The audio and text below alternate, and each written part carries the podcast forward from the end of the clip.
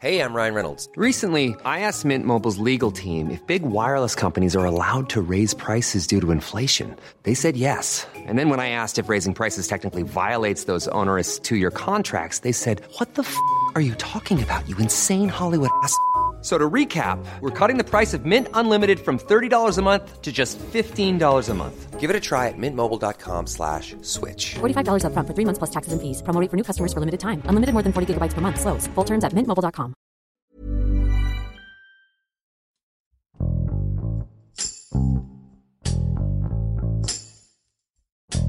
La ley de extinción de dominio ha dado mucho de qué hablar. Por un lado, el presidente Andrés Manuel López Obrador está de acuerdo en que se apruebe dicha ley tal y como está, para apresurar y hacer más eficiente el proceso de confiscar bienes y propiedades a personas involucradas en actos ilícitos. Por el otro lado, algunos señalan que se corre el riesgo de quitarle la propiedad privada a personas inocentes. Mientras se determinan los pros y contras de la ley, el Servicio de Administración y Enajenación de Bienes, que pronto pasará a ser el Instituto para devolverle al pueblo lo robado, sigue con las subastas de automóviles, joyas y propiedades, que buscan destinar lo recaudado a obras de impacto en comunidades marginadas. Con Hiroshi Takahashi, esto es Profundo.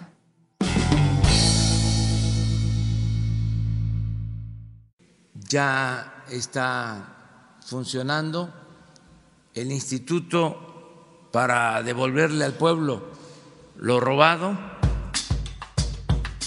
esa institución es de la Secretaría de Hacienda y Crédito Público.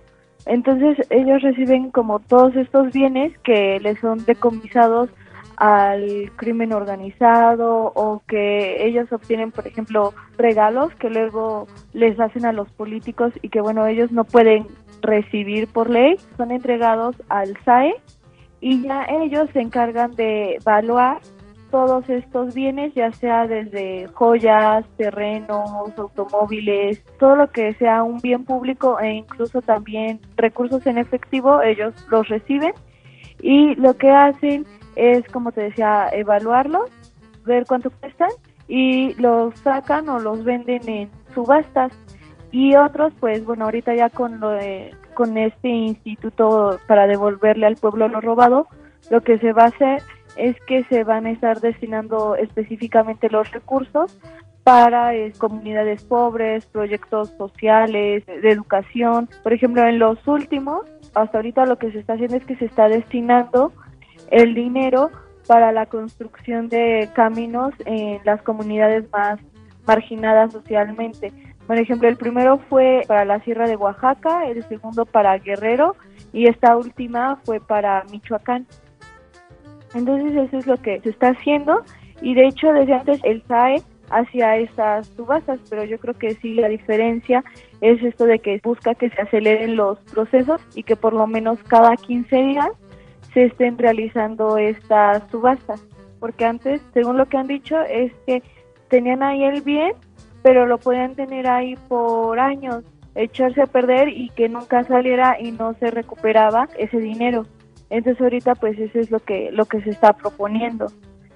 Eso pues por un lado y por otro es que lo que se está proponiendo con la ley de extinción de dominio es que los recursos que son pues así obtenidos se acelera el proceso y se entregan y ahorita la discusión es que por ejemplo qué tal que una persona a la que se le decomisaron recursos sus bienes al final del juicio resulta que es inocente, entonces pues perderían su patrimonio. Entonces ahí la discusión es pues precisamente eso y lo que estaba diciendo el presidente es que bueno, se les estaría regresando a lo mejor no el bien, pero como lo que había costado, ¿no? El bien.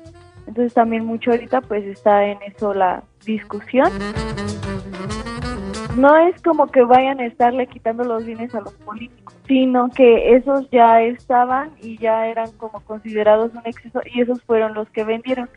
Ahorita en teoría, pues sí, es todo lo que le quiten al crimen organizado, lo que obtengan enredadas, demás decomisos, por ejemplo, en el artículo 40 de la Ley General de Responsabilidades Administrativas, ahí dice que los servidores públicos no pueden recibir regalos de externos.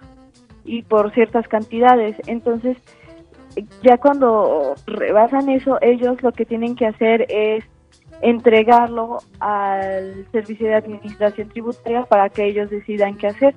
O sea, la otra cosa, por ejemplo, es que luego decían que no podían vender cosas o no podían como decidir de inmediato porque habían llegado, por ejemplo, a la Fiscalía General de la República, bueno, antes Procuraduría.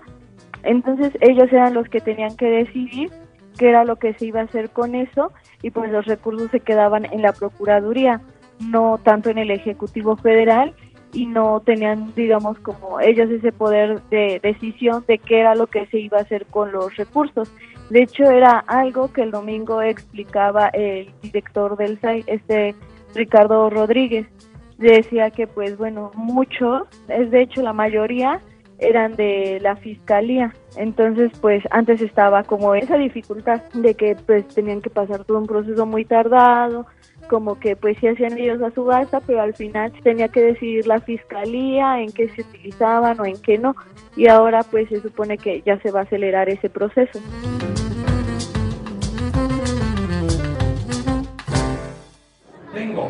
60 mil a la una.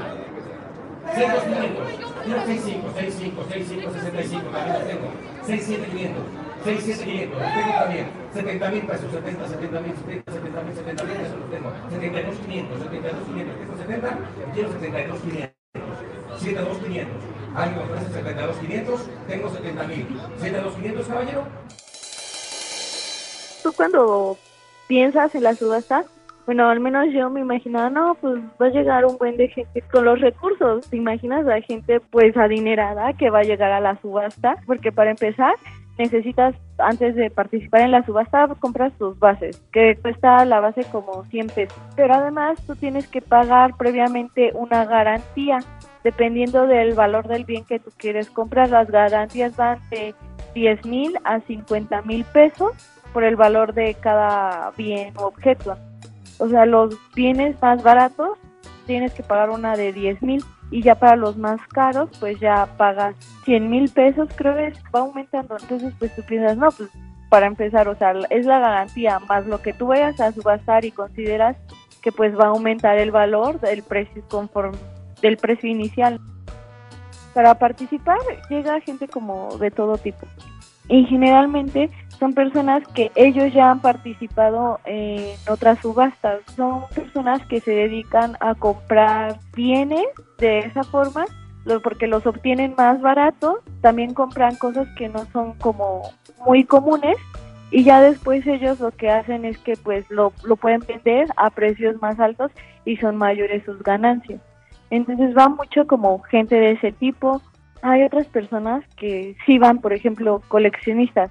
Cuando llegas, pues te formas, te registras, te dan una paleta para que eh, tú participes en la puja. Ya ellos pasan, se sientan en donde ellos gusten. Y al mismo tiempo hay otras personas que pues están participando vía telefónica. Y afuera, por ejemplo, en estas últimas que se están realizando en Los Pinos, por ejemplo, colocaron una carpa que estaba frente a el salón Venustiano Carranza, que era donde estaban todavía exponiendo las joyas y pues la gente que iba a visitar la, la exposición o que había pasado ahí a Los Pinos por curiosidad que iba de visita, pues ya veían que estaba la subasta y ellos mismos también pues como que se emocionaban y ya se formaban, bueno, se ponían alrededor y empezaban a ver.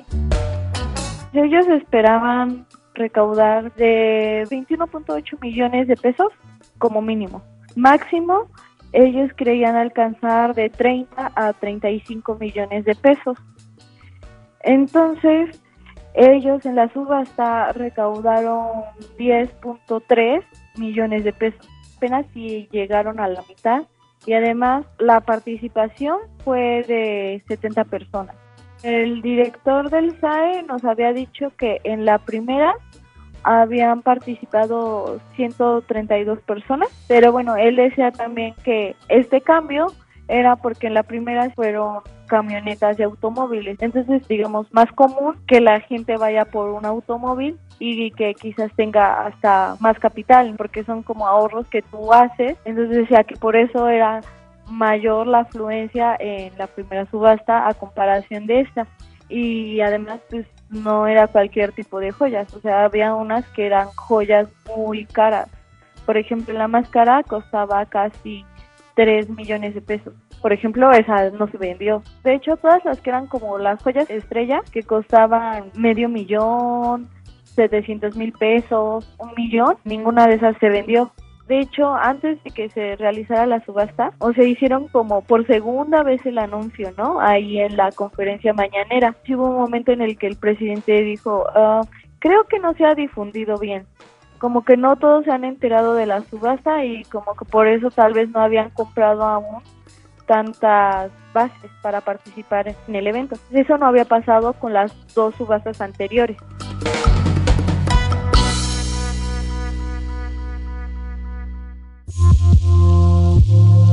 A nosotros no nos dicen de dónde vienen porque esa es información de la Fiscalía General de la República. De hecho sí se le preguntó, pero en esta sí no nos dijeron a quién. Por ejemplo, en las pasadas sí se sabía de algunos, por ejemplo, del rancho del suegro de la Barbie, pues ese se sabía y también más que nada como por las notas que habían salido anteriormente. Entonces es generalmente más fácil encontrar una nota como en donde detuvieron a un delincuente o algo y ya pues tú por eso es que ubicas de quién era la propiedad. En cambio estas zonas a joyas como personalizadas pues no es más difícil como identificarlas y como entre otras cosas que ahí también tenían había pues así como muchas esclavas y tú decías, oh, ah, pues esa esclava es de narco, ¿no? Por el tipo, el diseño, cómo se veían. Había un reloj, por ejemplo, que tenía en la carátula formas dibujadas, formas como de marihuana. Y había pues ya también otros objetos, digamos, como más sencillos, como cadenas, pulseras, collares. Lo que había mucho eran muchas también como dijes y piezas así religiosas, desde cruces hasta la imagen de Cristo o la Virgen, muchos San Judas también, que son como los santos a los que ellos más se encomiendan. Eran de oro y aparte estaban cubiertos de diamantes, zafíos, de joyas preciosas, ¿no? Esos eran como los más curiosos y había unos que sí eran más sencillos. Por ejemplo, el más barato estaba como en poco más de 10 mil pesos, un poquito más de 10 mil pesos, y era un reloj Cartier. Como el mayor distintivo que tenía era que la correa era de piel. Había cosas que sí decía está bonito, pero sí había unas cosas que eran como demasiado exageradas, que no podrías tú salir a la calle con eso por la extravagancia que tiene. Entonces, ese sí dato no nos lo dieron. Lo que sí te puedo decir es que la mayoría las habían obtenido de la Fiscalía General de la República y solo una sí había sido un regalo a uno de los políticos y eso lo ubicas porque cuando viene la referencia de dónde viene, ahí dice que se obtuvo por el artículo 40 de la Ley General de Responsabilidades. También de aduanas decomisan muchas cosas y de ahí también las mandan.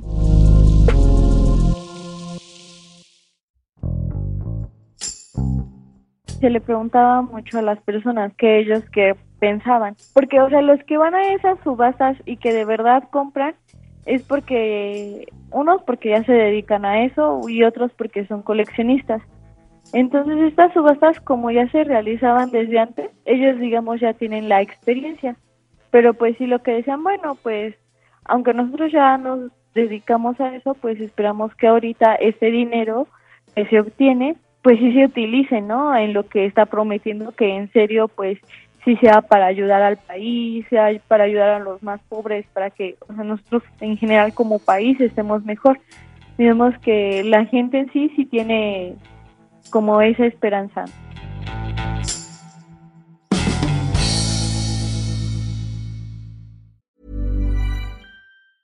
Hey, folks, I'm Mark Marin from the WTF Podcast, and this episode is brought to you by Kleenex Ultra Soft Tissues your ally to help tackle your allergy symptoms this season. I love the change of seasons, but nobody loves pollen and all those other things floating in the air that make you sneeze during this nice weather. Kleenex Ultra Soft tissues are hypoallergenic and allergist approved. So fight back against watery eyes and runny noses without worrying about irritating your skin. For this allergy season, grab Kleenex and face allergies head on.